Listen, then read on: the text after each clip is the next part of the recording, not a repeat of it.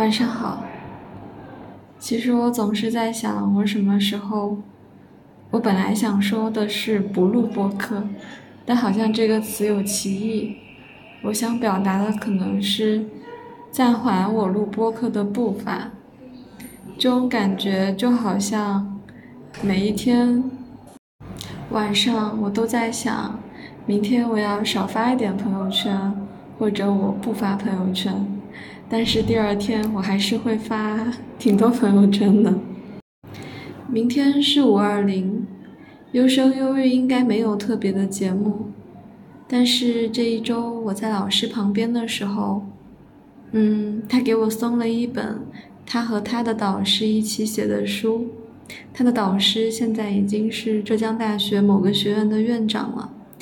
然后那一天，他的学生，也就是一个研究生一年级的师姐，问他说：“六月的第一周能不能请个假，想回去过结婚纪念日？”我的第一反应是爸妈的结婚纪念日嘛，但又觉得不太对。然后我就问旁边的师兄说：“不会是师姐的结婚纪念日吧？”结果真的是师姐的结婚纪念日。你猜她结婚多久了？她现在研究生一年级。她结婚四年了，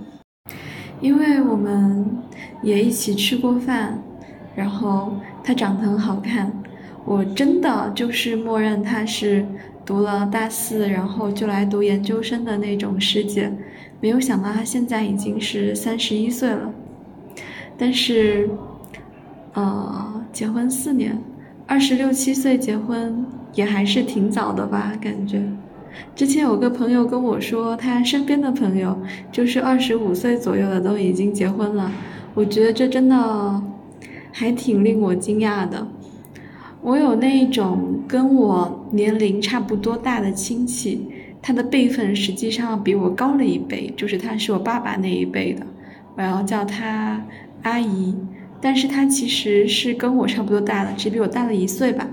我记得我在读高中的时候，他就已经结婚生孩子了。后来我跟着我爸爸回乡的时候，他们总是会跟我说：“你要不是上了大学，现在就已经该结婚了。”我今天下午去做了线装书的装订，然后我发现我自己变了很多。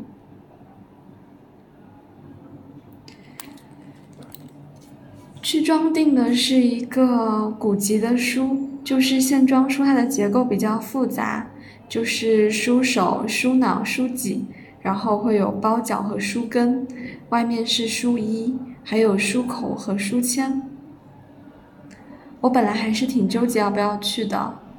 嗯，因为周四下午是我固定打球的时间，而且有一个我非常喜欢的球友打起球来也很开心。我今天最后选择去做线装书，是因为乱老师劝我要珍惜机会，但我做完之后。我觉得这个过程挺有趣的，但我整个人手还是很痒，就是因为今天没有打球，我感觉到有点难受。我都不知道什么时候我的球瘾已经变得这么大了，所以我决定明天早一点去打球。然后说回来，那个线装书，我下午睡醒的时候，整个人就感觉很困，不想去。然后我就说，如果这个事情很无聊的话，我可能就会后悔。那老师跟我说，不会无聊的。呃，线装它是古代书籍的装帧形式之一，很明显的特征是它会把装订的书线露在书的外面，然后装订的时候，你会将一些印好的书页版芯依照它的中缝对折，所以你一开始拿到的其实是一叠印好的类似于宣纸那样的东西，然后你就坐在窗边，在那种阳光下把纸抬起来对着太阳，然后把两边的那个。书页板就是给它对上，你应该写过那种就是竖版的信是吧？有那种红色的框，它其实印的就是不会太准确，所以你如果单纯的是纸边对纸边折起来的话，它是错位的，所以你就需要把它折好，然后让那个书口向外对齐。书口向外对齐是一个很有研究的工作，这个我们后面会讲到。但是因为折那个纸的过程它非常的无聊，我又很困，它让我想起了就是潮汕人会经常，呃，拜神的时候会折折那种纸钱，呃，用潮汕话叫做“几颗西”。我小时候就经常帮奶奶叠这种叠元宝啊什么的，拿去烧嘛。然后在折的时候，我就感觉到巨大的无聊，然后想起了以前在家里面折元宝的那种过程。我还想起我在外婆家，就是外婆家里供着菩萨，然后有一段时间我觉得很痛苦，然后我就让我妈妈带我去外婆家。嗯，我跪在那个菩萨前面，然后读那个心经，很神奇。我的外婆她并不识字，可是她能够把经书读得很溜，就是她只认识经书上面的字。我那时候好像跟菩萨说，我觉得太痛苦了，你能不能让我不要那么痛苦？在今天折那个书板页、书页板的时候，就书页板心，就对着中缝去对折的时候，我发现我变了很多。你知道，如果是去年的我，会因为这个事情感觉很兴奋，我也不会去，呃，衡量说我要不要参加这个东西，要不要学着做这个。你知道我以前会去做什么？我以前，我以前做过拓片，就是。是一个博物馆的老师教的，用一些石头，然后在上面，就是你把它拓下来嘛，保存下来。而且我上大学的老师，他的祖宅，他们祖宅是一个园子，很大。祖宅里面有假山，还有一条河，那个河可以直接连到外面的海去。然后他们家的船在以前的时候是可以直接开出去的，还有荷塘，有亭子。嗯，然后就有一个很古老的碑，他就找人把那个碑给踏下来。那个碑我记得好像要比我还要高，就真的很高。然后我那天就看着几个老师傅把它踏了下来。我之前还学了什么呢？我大一的时候在学古琴，而且我本来觉得我大二可能还会继续学下去。我大一学古琴其实是没有交学费的，因为我去帮我的老师一些忙，就等于一个星期大概有八九天再给他，不对，八九个小时再给他帮忙，然后换一个大概一个半小时的课。嗯，但我后来觉得这个时间花费太多了，就是投入的时间过多，然后挤占了我做其他事情的时间。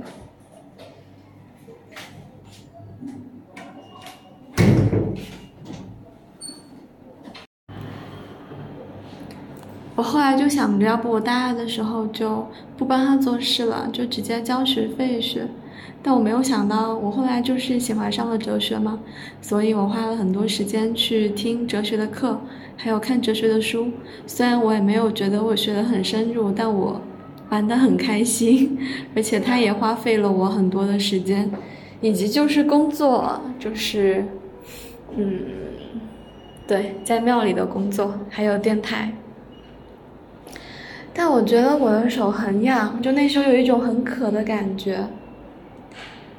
我好像之前的电台就是那一期如何治愈自己里面谈过古琴和周易。我当时就是在上周易的课的时候，然后看的那个摇在变，就它变那么一下，我就觉得好像是我的琴弦动了，然后我的手指就很想跟着它一起动一下。然后我看那个摇变的时候，我的心里就非常的痒。而且就是会很怀念那种弹古琴的时候，我的周易就是学的越多，我就越想弹古琴，就越怀念那种弹古琴的时间。甚至我上次说在 B 站看别人弹古琴，然后感觉好像是回到了我老师的身边。有时候晚上，然后茶室里面没有客人，他会把琴拿出来弹。然后我从还没有开始学琴的时候，在那里待着，我就会坐在他面前，然后看着他弹琴，看着他一首一首弹下去。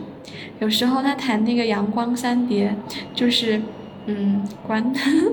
就是他弹，然后我会在旁边唱情歌，呃，是古琴的琴，古琴的琴的那个情歌，就觉得很好。你会觉得时间流得很慢，然后整个人都非常的平静，好像是徜徉在那种很温暖的湖里面，整个人是被包裹起来或者被托起来的，是一种很滋养人的治愈的感觉。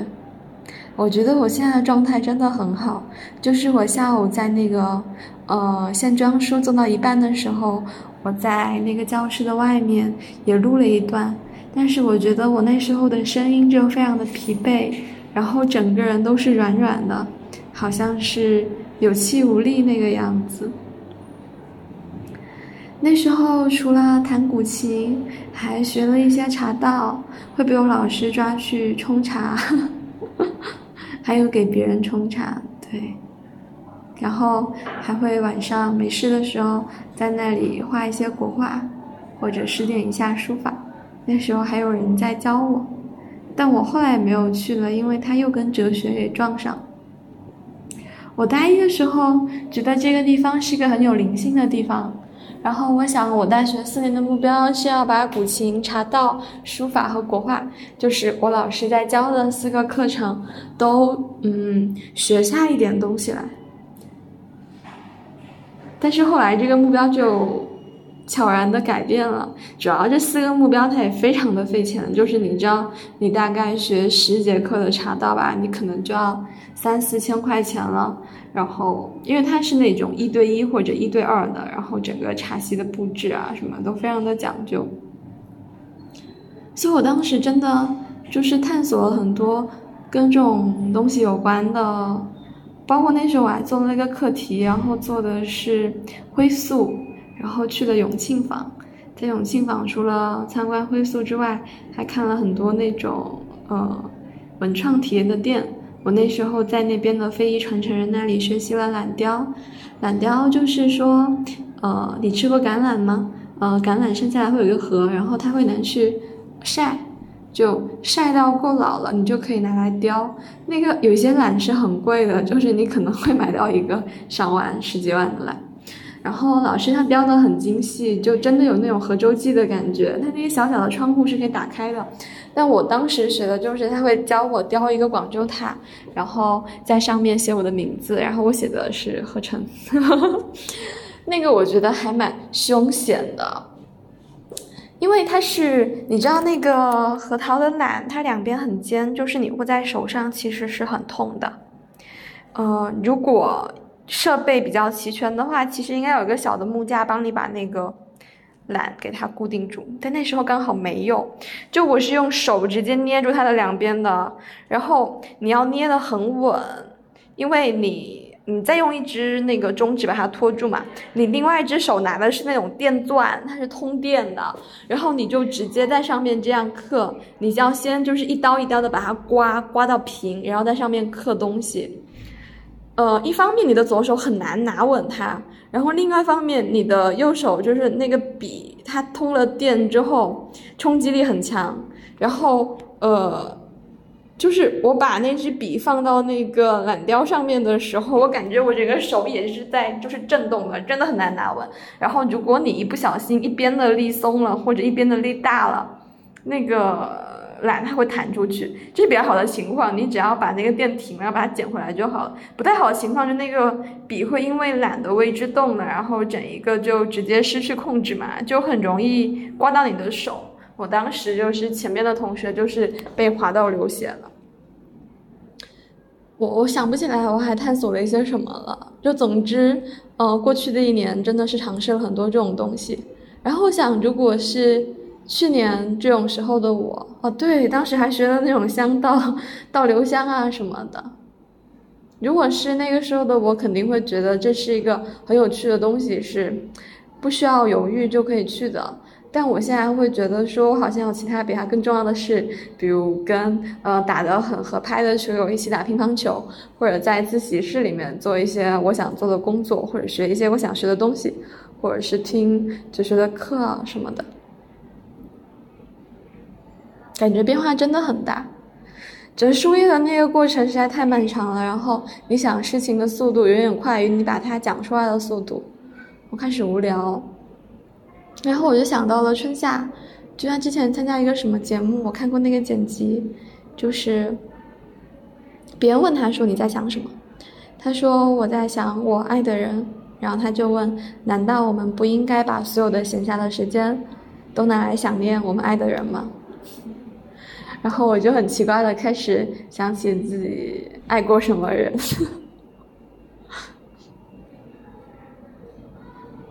对，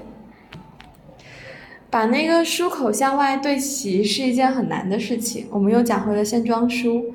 就你把纸叠起来，总是会有几张在里面，几张在外面的。然后你就需要把它捧在你的手上，用你的虎口去揉搓它，就好像是在顺它的毛，把它弄得非常的蓬松，然后再把它在桌子上震，这样子那个书口就对齐了。然后当时我给阮老师发那个图片，他指着那个缆线问我这是不是书口？其实书口不是，书口就是一整条边嘛。然后缆线是那个，就是很明显的红红条线。缆线要对齐就比较麻烦，因为一般来说你选的书页它不是一个板的，它有时候会有呃就好几个板，所以它会非常的错落。当你书口对齐之后，你需要用你的左手的拇指去按住那个书口，让它不要动，然后在你的右指伸进去，去左右挪动它，就好像在震荡它一样，然后把每一张都非常精细的调节到一个合适的位置。它讲起来好像挺简单的，它看起来其实也很简单，就是你的手它总是不听使唤，这简直跟他练乒乓球的动作一样，然后感觉会很难。呃，然后还有一种是纸钉，我还想我到时候会不会把这些材料给它放到那个我们的 show note 里面。纸钉它真的是一个很有趣的东西，就是它是一个非常结实的一个钉子，这个钉子它是最后就是完全来串起你的书页的。就这本书它做完之后，它是不需要用任何的，呃，就是钢啊或者丝啊什么什么，也不需要用钢丝，也不需要钉书钉。那个纸钉它是用那种呃宣纸裁出来的一个小纸片，然后搓。你把旁边就是用抹布沾湿你的手，然后搓成一小条线，它是很实的。然后你再用两只手一起把它卷卷卷，卷成一个非常尖也非常结实的那种感觉。就是你刺在自己的手背上，它是像一支牙签，是很结实的。但一般来说，你但凡怎么卷，它就会变成一个卷麻花，就中间会很松弛，而且你会从搓变成叠。总而言之，折纸钉是一个非常有技术含量的工作，它真的非常的困难。然后我的老师说，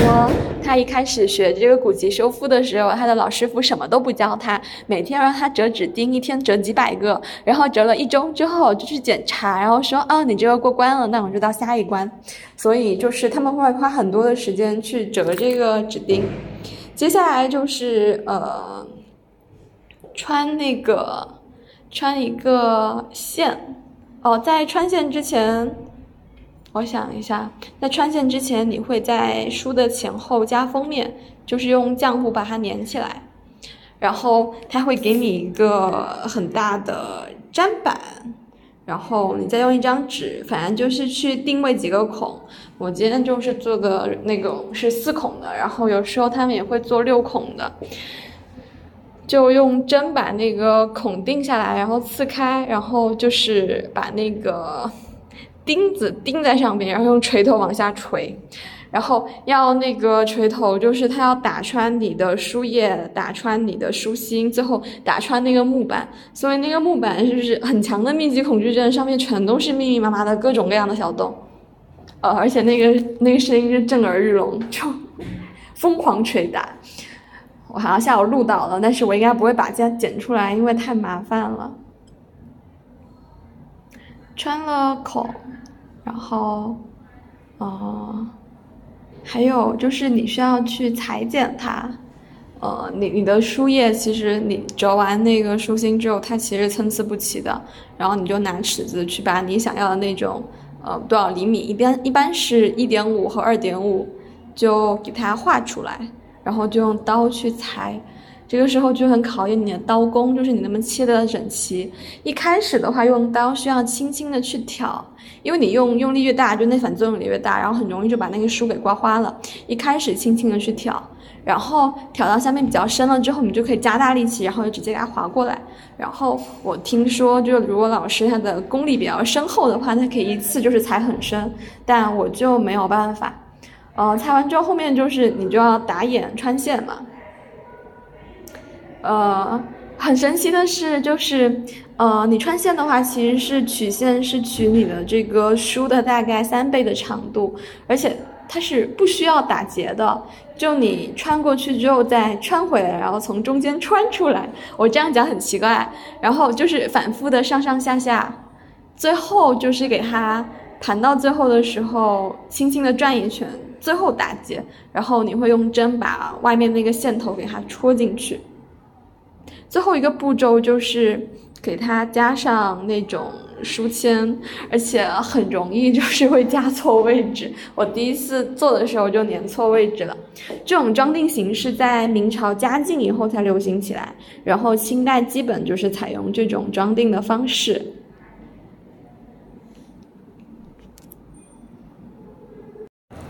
说起来，我约了一个主播，就是。这周六我们会一起录一个电台。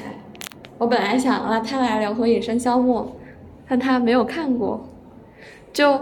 我前阵子就是想到了《何以笙箫默》里面有一句，他是 说起来很非主流，就是那个何以笙，然后他就问赵默笙说：“我没有招惹你，你为什么来招惹我？既然招惹了，为什么要半途而废？”那种感觉就好像很委屈，那种感觉就是，嗯，你既然抓住了我，你为什么不把我抓走？你为什么要半途而废？这好像是一个没有答案的问题。有时候你会觉得说，这个人好像骗取了你的信任，然后就逃走了。可能你本来不是特别相信这个事情的。就是你可能有一种理想的状态或者形态，但你觉得它不太可能实现，因为你所见到的东西都和那相差太远了。你不觉得自己理想中的或者自己感觉中应该存在的东西，它是会存在的。但是有一天，就有一个人跟你说，这个东西是应该存在的，是你身边的人都不太正常而已，会说类似于这样子的话。你会相信他吗？但有时候好像是这个样子，就是你要告诉我，我身边人都是不正常的，你是正常的。但是最后这个事情的结果好像并没有变得更好。我暂停了很久的录制，我发现这是一个没有答案的问题，那我也说不了什么了。